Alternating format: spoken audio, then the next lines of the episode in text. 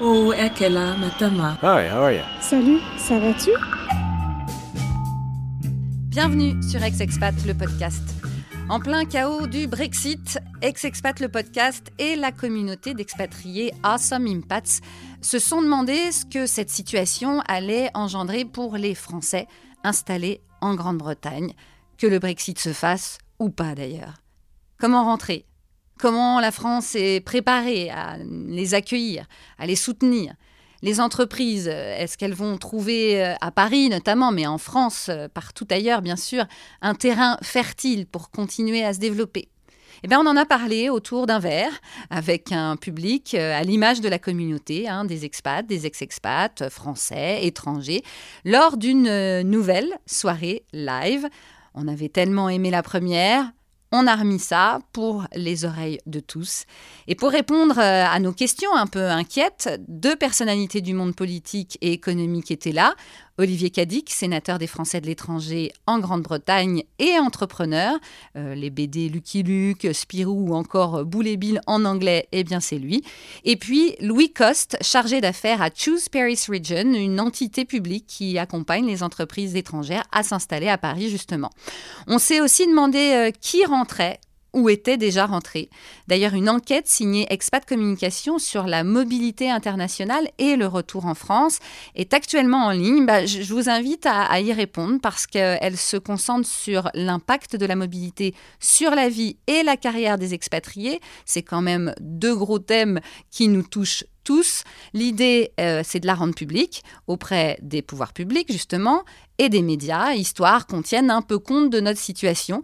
Et avec euh, notamment le Brexit, bah, ce genre d'enquête va peut-être permettre à la France euh, de recevoir ses ex-expats un peu mieux. Alors pour y répondre, vous n'avez qu'à aller sur www.expatcommunication.com slash enquête 2019 épisode hors série live, Brexit or not Brexit, et le retour des Français expatriés dans tout ça. Bonsoir à tous, on est vraiment très très heureuse de vous recevoir, de vous revoir, expats, ex-expats et bien sûr les auditeurs qui euh, nous écoutent euh, partout dans le monde. On a énormément d'auditeurs, comme quoi il y a beaucoup de Français de l'étranger. Ils y sont toujours, vont-ils rentrer? On va en parler tout de suite. Euh, ils nous regardent là maintenant sur Facebook, donc souriez, vous êtes filmés. Euh, voilà, ce soir, euh, soirée un peu particulière parce que on est tous d'accord qu'on ne sait pas où on va avec cette histoire de Brexit. Brexit or not Brexit, c'est le thème de la soirée, mais surtout le thème pour nous, c'est nous, expats, ex-expats, impat, enfin ce que vous voulez, hein, maintenant on a tous les noms, c'est de savoir est-ce qu'on peut rentrer sans problème, est-ce qu'on peut rester sans problème, qu'est-ce qui va se passer et qu'est-ce qui se passe déjà? On a déjà des gens qui sont rentrés et qui se sont posés euh, des questions, mais euh, on s'est dit, vu que c'est le total chaos et que euh, en fait prenez un verre hein, parce que euh, ça va être compliqué, mais non, je rigole. Mais on s'est dit qu'on allait commencer ça avec de l'humour parce que finalement, il euh, n'y a rien de mieux que l'humour, surtout de l'humour british. Avec une Julie Colas qui est prête, elle vous fait son œil de tueur. Julie Colas qui nous fait sa chronique euh, bah, d'ex-expat, juste pour nous, une chronique ce soir, un peu à la France Inter sans les, sans les nommer. Euh, Julie Collas, c'est euh, une auteure, c'est une euh, one-woman show qui est un spectacle absolument génial que j'ai été voir évidemment, qui s'appelle Oh My God, She's Parisian, tout en anglais, avec l'accent. et euh, Julie, elle a euh, bah, une vision particulière ou pas d'ailleurs, mais enfin, on, je pense qu'on pense tous euh, un peu la même chose de ce qu'elle va nous raconter.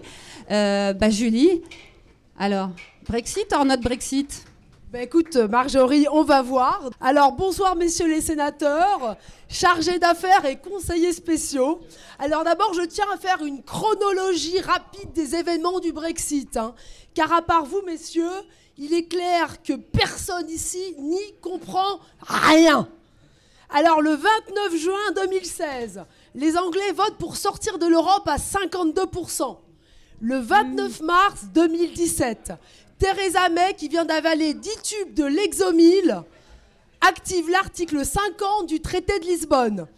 Donc l'article 50 entérine le processus de retrait de la Grande-Bretagne de l'Union européenne et devait durer deux ans. Bref, c'est l'article qui les mettait vraiment dans The Deep Shit. Ensuite, si mes calculs sont bons, le 29 mars 2019, l'Angleterre devait être sortie. Alors, entre-temps, il y a eu pas mal d'indécisions. On sort, on sort pas, on sort un peu, on sort un bras. Peut-être qu'on pourrait juste sortir le dimanche. Et plus personne ne comprend rien, même Theresa May. Jusque-là, moi, hein, j'avais de la peine pour Emmanuel Macron, qui traverse depuis six mois un grand désert tel Moïse et son peuple. Sauf que Emmanuel, il a le peuple aux fesses et qu'en plus, il n'arrive pas à ouvrir les flots. Mais Theresa May, sainte femme, elle qui respecte à la lettre la décision du peuple anglais, alors qu'elle était anti-Brexit, alors ça risquerait pas d'arriver en France hein, avec nos politiques, elle me ferait presque pardonner aux Anglais d'avoir carbonisé notre pucelle. Non, mais dis donc, Julie. On va se calmer quand même. Euh, ça va euh, T'es bien indulgente avec les Anglais quand même. Non, mais attends. De toute façon, les Anglais, ils vont nous faire chier jusqu'au bout. ils n'ont jamais rien fait comme tout le monde. Ils vivent sur une île dont on sait très bien qu'ils l'ont détachée eux-mêmes des falaises de Calais. Et nous font ces Français, on va scier nous-mêmes les falaises. Ils roulent à gauche, ils n'utilisent pas l'euro, ils mettent le thermomètre dans la bouche au lieu de le mettre dans les fesses. Et en plus, ils veulent sortir de l'Europe. Mais pas complètement si c'est possible. Ce qui serait super, c'est qu'on garde le passeport européen, les aides de la PAC, mais qu'on ne fasse plus notre contribution à l'Union européenne, mais on veut bien des députés par contre. Ils veulent quoi encore les Anglais? Continuer à nous voler nos meilleurs joueurs de foot? Comme on dit en France, allez vous faire voir chez les Anglais. Et puis tous les Anglais qui viennent passer leur retraite en France, allez hop Dehors Donc mes beaux-parents, quoi. Exactement merci. C'est fini la sécurité sociale gratos Chez eux, il paraît que les dentistes sont tellement mauvais que les gens préfèrent s'arracher les dents eux-mêmes. J'ai entendu dire que chez les rose beef, on a commencé à faire des provisions de fromage et de charcuterie. Eh ben, ça va leur faire bizarre de bouffer du pudding et de la viande bouillie à nouveau. Hein. Mais bon, on va se séparer en bons amis. Moi, j'aime bien les Anglais. Hein. Et j'ai même vécu six ans. Mes deux frères vivent à Londres, ils sont banquiers, alors évidemment, ils se gavent d'oseille. Donc j'ai des liens avec ce pays et même, je l'admire. Imaginez-vous les Français ayant voté un Frexit. Oh la catastrophe Ah non mais attends, on met la France à feu et à sang parce qu'on ne voulait pas rouler à 80 au lieu de 90 sur les départementales, et parce qu'on avait supprimé l'ISF en disant que les riches allaient investir dans l'économie réelle, avec les économies qu'ils allaient faire. Alors c'est la théorie du ruissellement, pour les plus cultivés d'entre vous. Alors ça veut dire que l'argent devait ruisseler sur les pauvres. Alors que nenni, qu'est-ce qu'ils ont fait les riches? Eh ben, ils se sont cassés à Londres. Non, mais imaginez si la moitié de la France avait voté pour sortir de l'Europe. Plus d'aide aux agriculteurs, le retour au franc de mamie, c'est plus des gilets jaunes qu'on aurait dans la rue, c'est toute la descendance de Robespierre. Ah bah justement, Julie, moi je me demande si t'as pas fait la révolution un jour quand même, hein, parce que t'es à fond. Hein. Euh, Robespierre, Robespierre, mais les Français d'Angleterre, eux, là, parce que c'est quand même notre sujet. Qu'est-ce qu'ils deviennent? Qu'est-ce qu'ils font? Eh ben moi, je pense à tous ces gens là qui sont dans la vraie galère, pour qui la vie est un combat de chaque instant. Non, pas les gilets jaunes, messieurs, les Français de Londres, dont la devise pourrait être One pound is one pound. Oh, toi, pauvre banquier avocat ou entrepreneur exilé sur ton île, tu ne sais pas à quelle sauce tu vas être mangé. Toi qui habites dans les quartiers pauvres de Londres, en zone 12, tel Notting Hill, Mayfair, White Park, je pense à toi. Et toi, le pauvre petit exilé fiscal, tu ne veux pas rentrer en France. Et je te comprends. Les gilets jaunes t'attendent devant l'appartement que tu viens d'acheter dans le 16e Nord, juste à côté des meilleures écoles de Paris. Parce que le 16e Sud, c'est pour les pauvres. Et oui, le 16e, c'est le contraire de la France. Le Nord, c'est pour les riches. Et le Sud, c'est pour les pauvres. Oui, les gilets jaunes veulent ta peau, car tu es riche. Tu vas vite te rendre compte que Paris, c'est devenu presque aussi cher que Londres, à cause des gens comme toi, qui rentrent d'exil, sauf pour les écoles. Mais comment ça, l'école? C'est gratuit en France? Et la médecine aussi. Mais ça, tu le savais déjà. Tu faisais comme tous tes compatriotes. Tu prenais l'Eurostar pour venir te faire soigner ici. Et ta femme venait accoucher à Paris. Elle n'est pas folle. Elle ne voulait pas se faire accoucher par un vétérinaire londonien. Oh là là, t'es dur. À Paris, les gens font la gueule, ils ne sortent plus le samedi car ils ont peur des flashballs. Le métro est toujours sale, mais toi tu ne prends pas le métro. Et tes copains qui sont restés n'ont pas aussi bien réussi que toi et sont jaloux. Personne ne t'attend. Quant à toi, jeune mère de famille qui élève tes enfants à Londres et qui prend le café avec tes copine de lycée français, je te préviens, à Paris, ce ne sera pas possible. Parce que les Parisiennes, figure-toi, elles ont besoin de travailler. Mais console-toi, tu ne seras plus obligé de prendre des cours d'anglais, car de toute façon, on n'a jamais vu un Français parler correctement l'anglais. Et puis, chers amis, en rentrant en France, évitez de nous dire, la France, c'est plus que c'était. Tu sais, on a passé 4 ans à Londres, les enfants sont complètement bilingues. Et moi-même, je ne rêve plus qu'en anglais. Et je vais finir par citer le poème de cet anglais le plus connu après William Shakespeare en termes de vues sur YouTube, le chanteur, le chanteur James Blunt, Goodbye my lover, Goodbye England, you have been the one, you have been the one for us. Julie Colas, mesdames et messieurs, que vous pouvez retrouver au, Beau, euh, au, théâtre, Beau Saint-Martin tous les vendredis et samedis soirs en English, avec l'accent français évidemment. On n'a jamais vu un Français parler bien l'anglais. Et je raconte la vraie vie des Parisiens. Et maintenant, je laisse la place aux vrais experts. Merci beaucoup. Merci Julie. Merci beaucoup.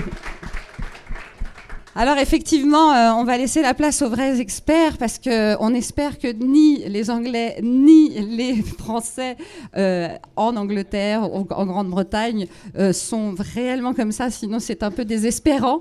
on va commencer avec vous, sénateur Olivier Cadic.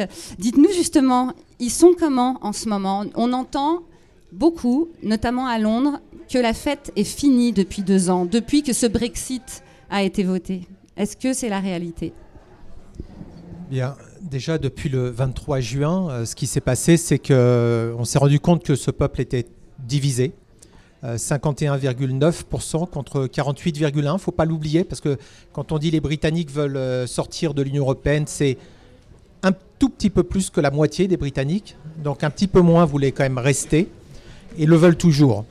Donc, donc le problème, c'est qu'ils sont divisés depuis plus de deux ans que plus on se rapproche de l'échéance, euh, plus les choses se tendent. Euh, les familles sont divisées.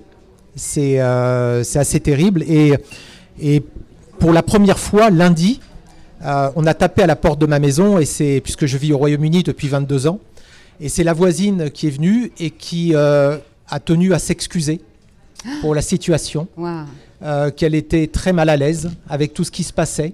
Euh, qu'elle en était même euh, furieuse, euh, très frustrée, parce, du fait du spectacle qui était donné en ce moment au niveau politique, parce qu'il y a quand même quelque chose sur laquelle, enfin, qui reste un mystère aujourd'hui. C'est qu'aujourd'hui encore, personne ne sait ce que Brexit veut dire. Alors, non seulement personne ne le sait, mais cela dit, peut-être que quelqu'un a lancé la dernière perche ce soir. C'est euh, le président de la Commission européenne, hein, Jean-Claude Juncker, qui a dit ben voilà, là, c'est fini. Là. là, le 12 avril, on arrête tout.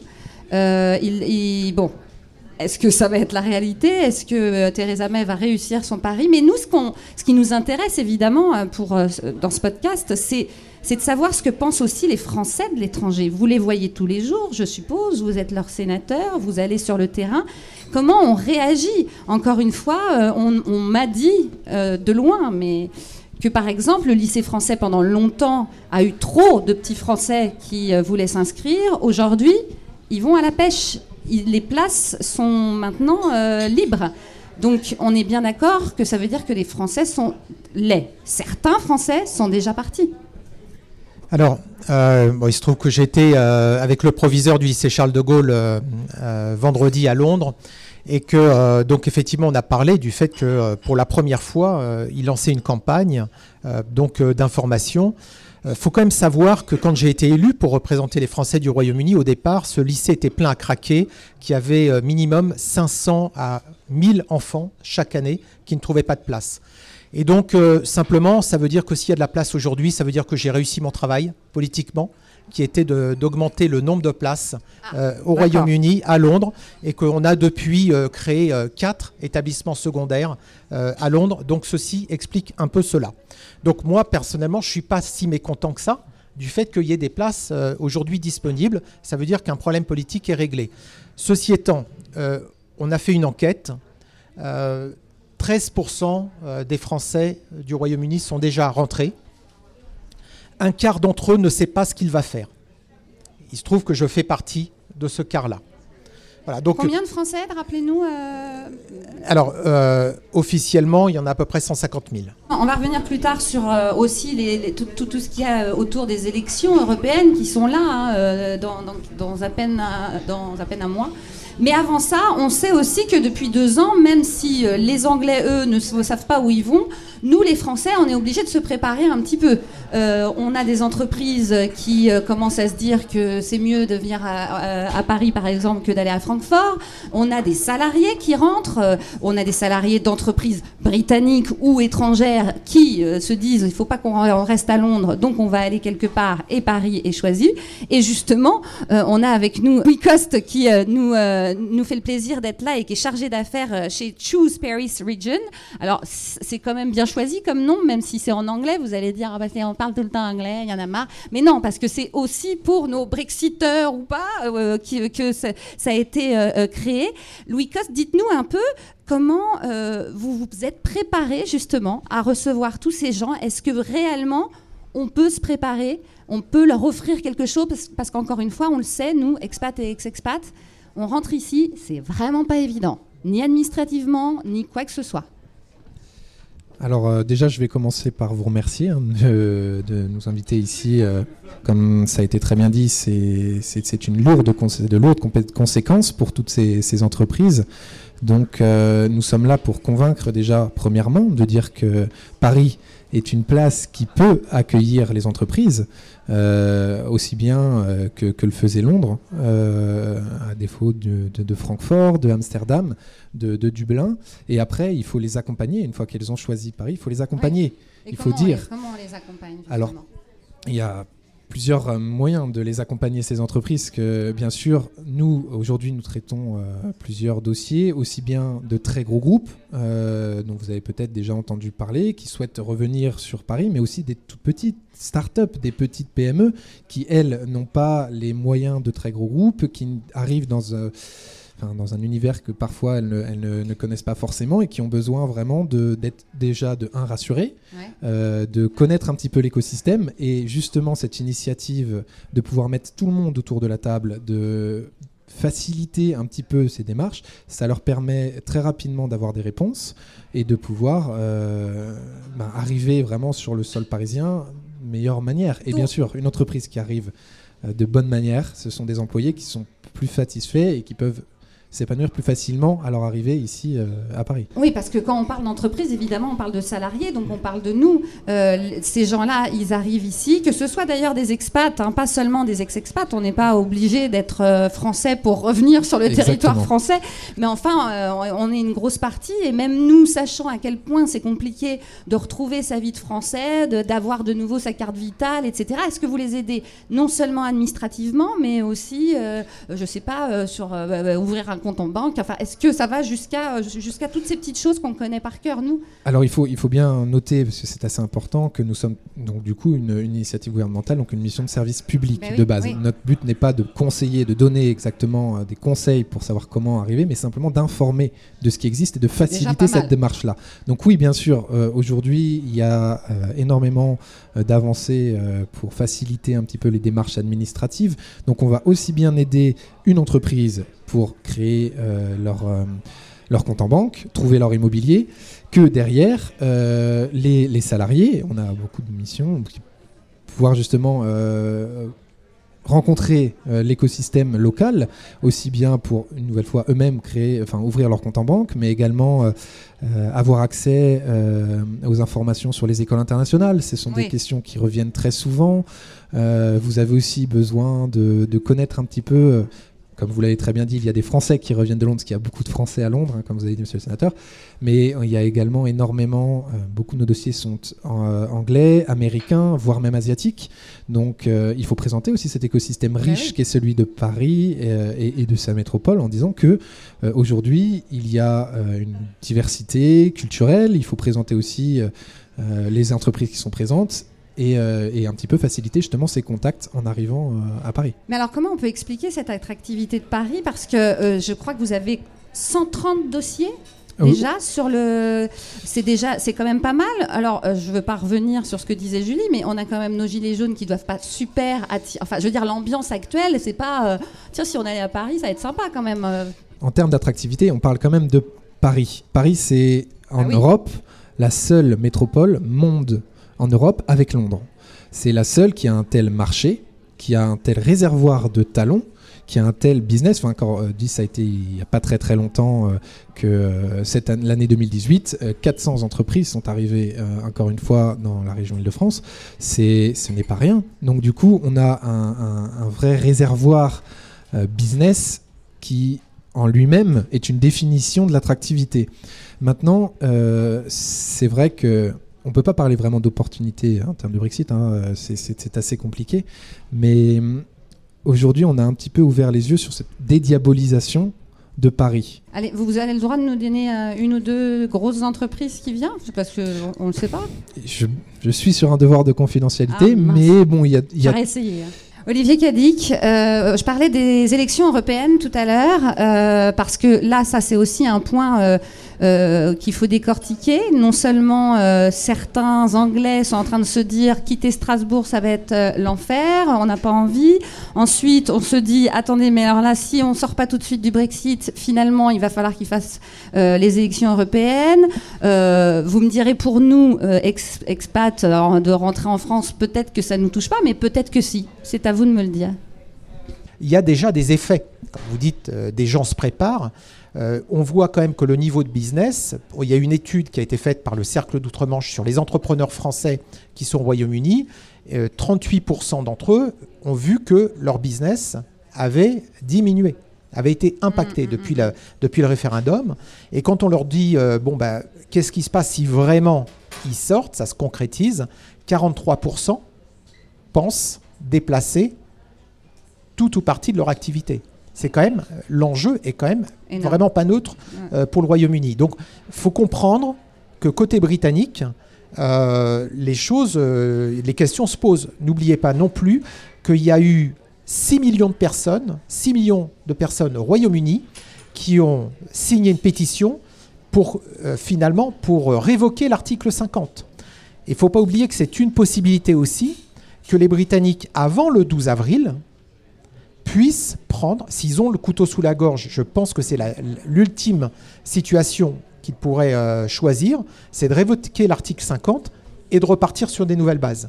Donc c'est un, un vrai enjeu, là aujourd'hui, euh, qui fait que pour nous tous, encore une fois, on est dans une situation euh, bah, totalement incertaine. Louis Oui, je, oui, vais réagir simplement parce que M. le sénateur a bien raison sur un point, c'est que les entreprises, nous, nous avons les contacts directement sur les entreprises qui, euh, sur place à Londres, nous disent bien que pour eux, c'est très compliqué de voir l'avenir parce que on parle euh, d'un- d'un flou total.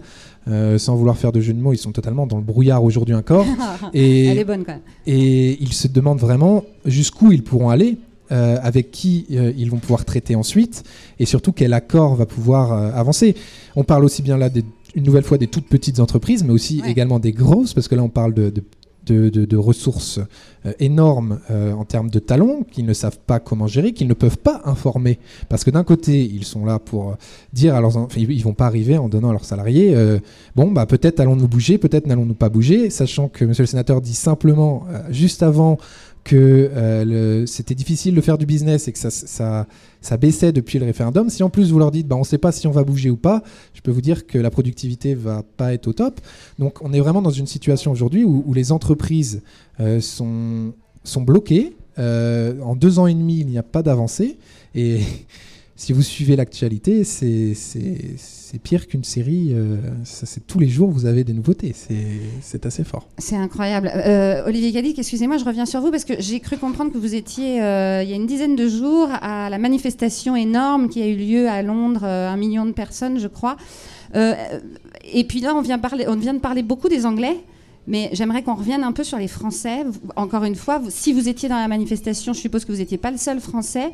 Eux, euh, non pas. Alors, la question n'est pas sur le Brexit en Angleterre, mais le Brexit en France. À quoi ils s'attendent, tous ces Français qui risquent de rentrer?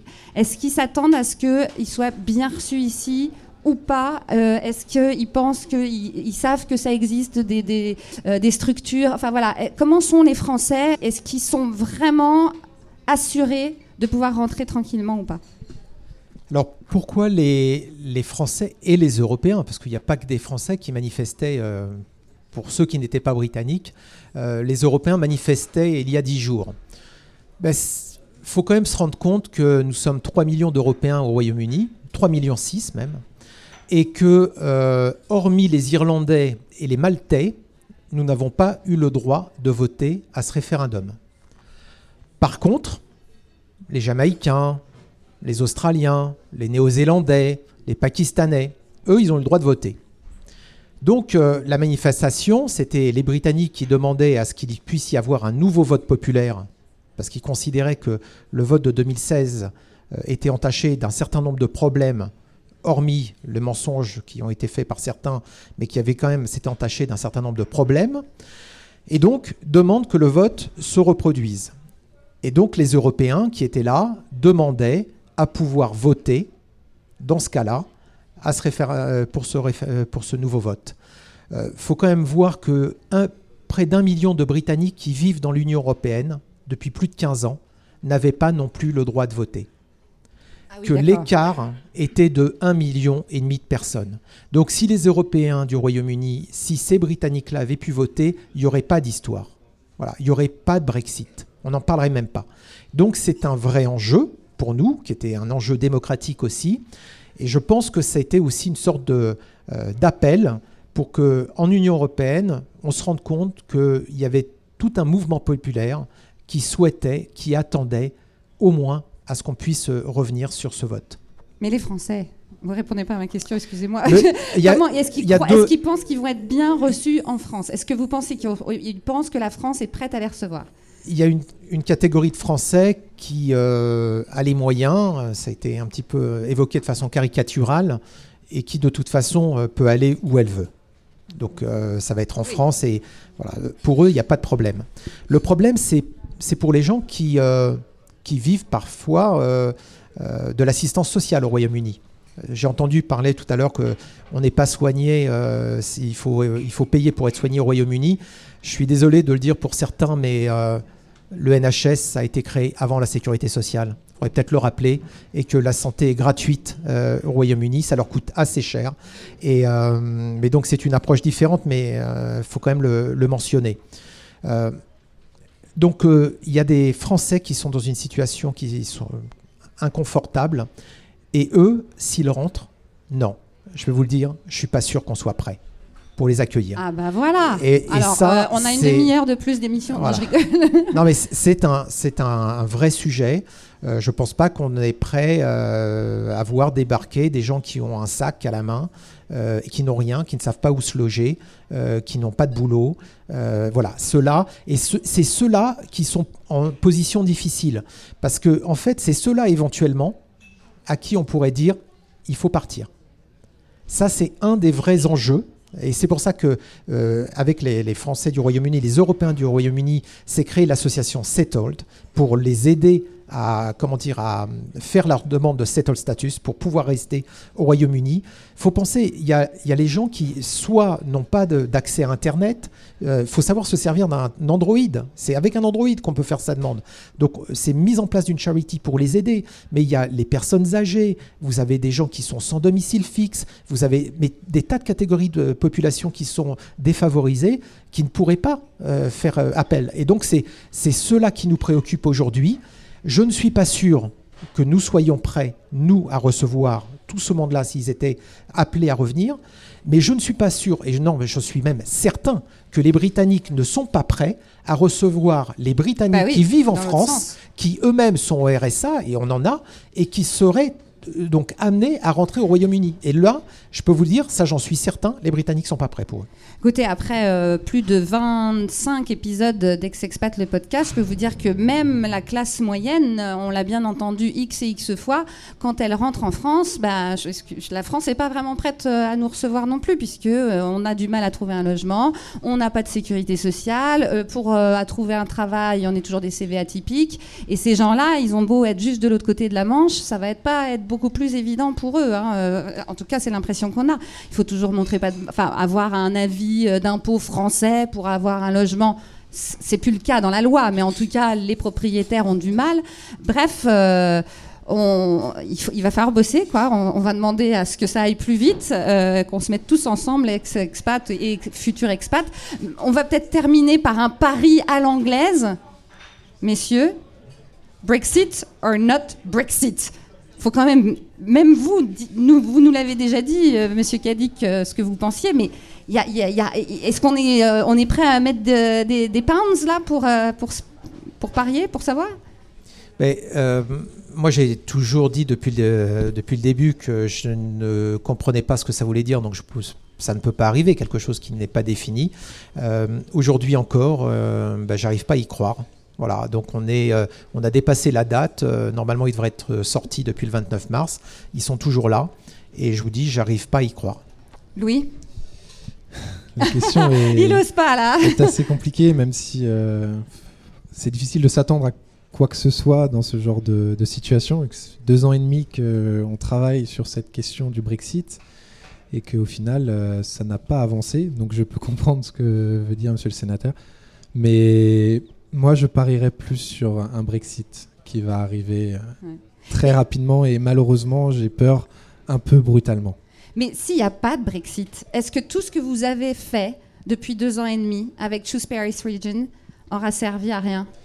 Euh, quand on parle d'attractivité, de toute façon, on ne fait jamais rien pour rien. Euh, forcément, il, il y a du travail qui a été fait, euh, énormément. On parlait, je vous ai parlé juste avant de à peu près 4000 emplois qui sont censés, euh, euh, qui sont déjà arrivés ou qui sont en passe d'arriver. Donc c'est déjà quelque chose Ouais, ouais, en soi-même. ouais. Et ensuite, ça a permis de mettre une réalité aux yeux de tout le monde, fait que on peut travailler ensemble pour l'attractivité en groupe et euh, pouvoir améliorer les choses. Le fait, comme ce que fait euh, conjointement euh, aussi bien l'État avec la région, avec la métropole du Grand Paris notamment, c'est de se mettre autour de la table, discuter ensemble pour pouvoir trouver des solutions rapidement. Je pense que tout ça, c'est triste à dire, mais c'est une des opportunités que l'on a su montrer à tout le Enfin, on a su tirer un petit peu notre épingle du jeu dans ce, dans ce, un petit peu ce brouhaha qui est, le Brexit. Donc non, euh, on va dire que travailler sur l'attractivité aujourd'hui, ça servira pour la place de Paris de demain, hmm. dans tous les cas. Évidemment, bien sûr, puisqu'on est beaucoup d'expats et d'ex-expats dans cette salle, est-ce que vous avez des questions précises? Oui. Vous vous présentez? Je suis euh, Dominique Petit. Je, en fait, je suis dans l'immobilier. Je vends de l'immobilier aux étrangers. Je vends Paris aux étrangers depuis 35 euh, ans. Et j'ai été expatrié à Londres pendant 30 ans. En fait, ma question pour M. Euh, Monsieur Cadix, c'est aujourd'hui, on ne sait pas, Brexit, pas Brexit, mais est-ce que les politiciens anglais, les conservateurs, ne rendent pas le processus difficile pour ne pas sortir? Parce qu'en fait, il n'y a pas de... Euh, excusez-moi. Euh, rien ne se passe. Est-ce que ce n'est pas fait exprès? Est-ce que ce n'est pas une attitude politique des conservateurs pour ne pas sortir? Ils veulent pas sortir. Euh, ça, j'ai un peu de mal à le croire. Je pense qu'il y, y, en a, a, a quand même quelques allumés. Hein. J'en ai, j'en ai rencontré, hein. à, commencer par Rees-Mogg, donc qui sont qui pensent que eux, ils vont complètement sortir, euh, ils sont pour un hard Brexit, euh, ils vont pouvoir faire ce qu'ils veulent. Euh, enfin, ça va être Great Britain. non, je pense que, je pense que simplement, ils sont exactement dans le même problème que nous avons connu et expérimenté en 2005 quand la France a voté non au traité constitutionnel européen. C'est-à-dire que on a eu la très mauvaise idée de proposer aux Français de dire est-ce que vous êtes pour ou contre le traité constitutionnel européen? Bingo, ils disent contre. Mais ça veut dire quoi contre? Une fois qu'on a voté contre, ça veut dire quoi contre? J'ai 19 pays dans l'Union européenne qui avaient voté pour. Eux, ils font quoi? Ils avancent plus? Ben, Eux, ils continuaient à avancer. Ils faisaient les réunions du Conseil européen sans la France. Et la France, elle devait dire, qu'est-ce que ça voulait dire quoi? Non. Parce que eux, ils avançaient. Vous imaginez le choc pour la France quand nous, pays fondateurs, pour la première fois, on n'est pas invité à un Conseil européen qui ne réunissait que ceux qui avaient voté oui. On était dans la même situation. Et donc, on n'a pas été capable de formuler ce que ça voulait dire non. Donc, on a dû, coup de chance, il y a un candidat à la présidentielle qui a dit si moi je suis élu, je reviendrai voir le Conseil européen, je dirai que ce traité constitutionnel n'est plus acceptable, il faut le modifier, il faut refaire un traité et cette fois ça passera par le Parlement. C'est comme ça qu'on s'en est sorti. Mais les Britanniques, ils sont exactement dans la même situation. Ça veut dire quoi? Je sors. Je comprends. Je prends la porte. Ça, je comprends. Mais je m'installe où? Dans le building d'à côté, dans une maison à la campagne, loin de tout, pas connecté, ça veut dire quoi? Je vais où? Et c'est ça le problème. Ils ne sont pas d'accord entre Corbyn, qui apparemment a voté la sortie, mais la sortie pour Corbyn, c'est de rester dans l'union douanière. La sortie pour les euh, conservateurs, certains, c'est on arrête tout. On veut plus aucun euh, lien avec l'Union européenne. C'est pas la même chose, c'est pas la même histoire. Donc ils peuvent pas se mettre d'accord. Donc ça ne peut pas marcher.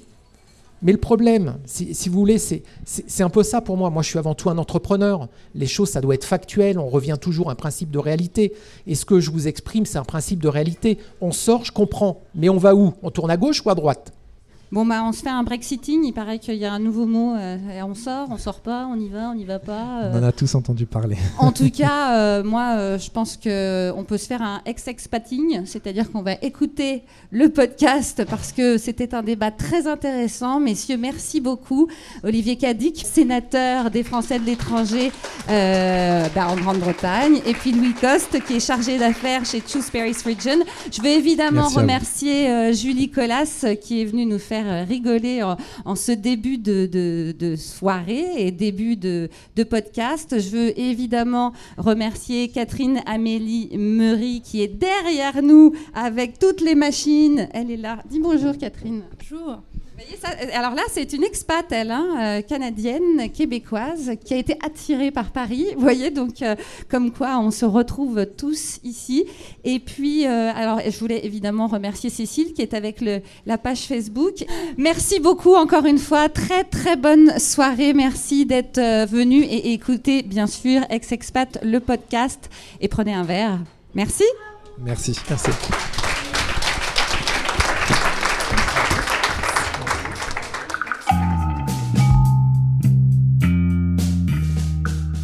Merci à l'hôtel Renaissance Arc de Triomphe de nous avoir reçus et servi des verres. Rendez-vous dans 15 jours pour le dernier épisode de la saison 2. Cette fois, on prendra l'apéro pour fêter les 1 an d'Ex-Expat le podcast avec plein d'invités, des témoins que vous avez pu suivre pendant toute cette année d'aventure podcastienne du retour en France. Écrivez-nous sur le groupe Facebook ou à à gmail.com si vous avez euh, bah, des questions à poser à, tous ces ex-expats. Et bien sûr, on débattra sur, je n'en doute pas, ces pertinentes réflexions. Cet épisode a été réalisé par toute une équipe à l'image du podcast international.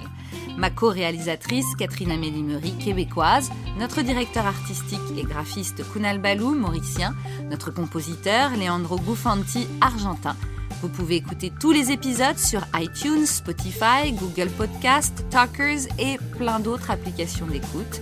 Et bien sûr, si vous avez aimé, n'oubliez pas de nous mettre beaucoup d'étoiles et de commentaires sur iTunes et plein de likes sur les réseaux sociaux. Cheers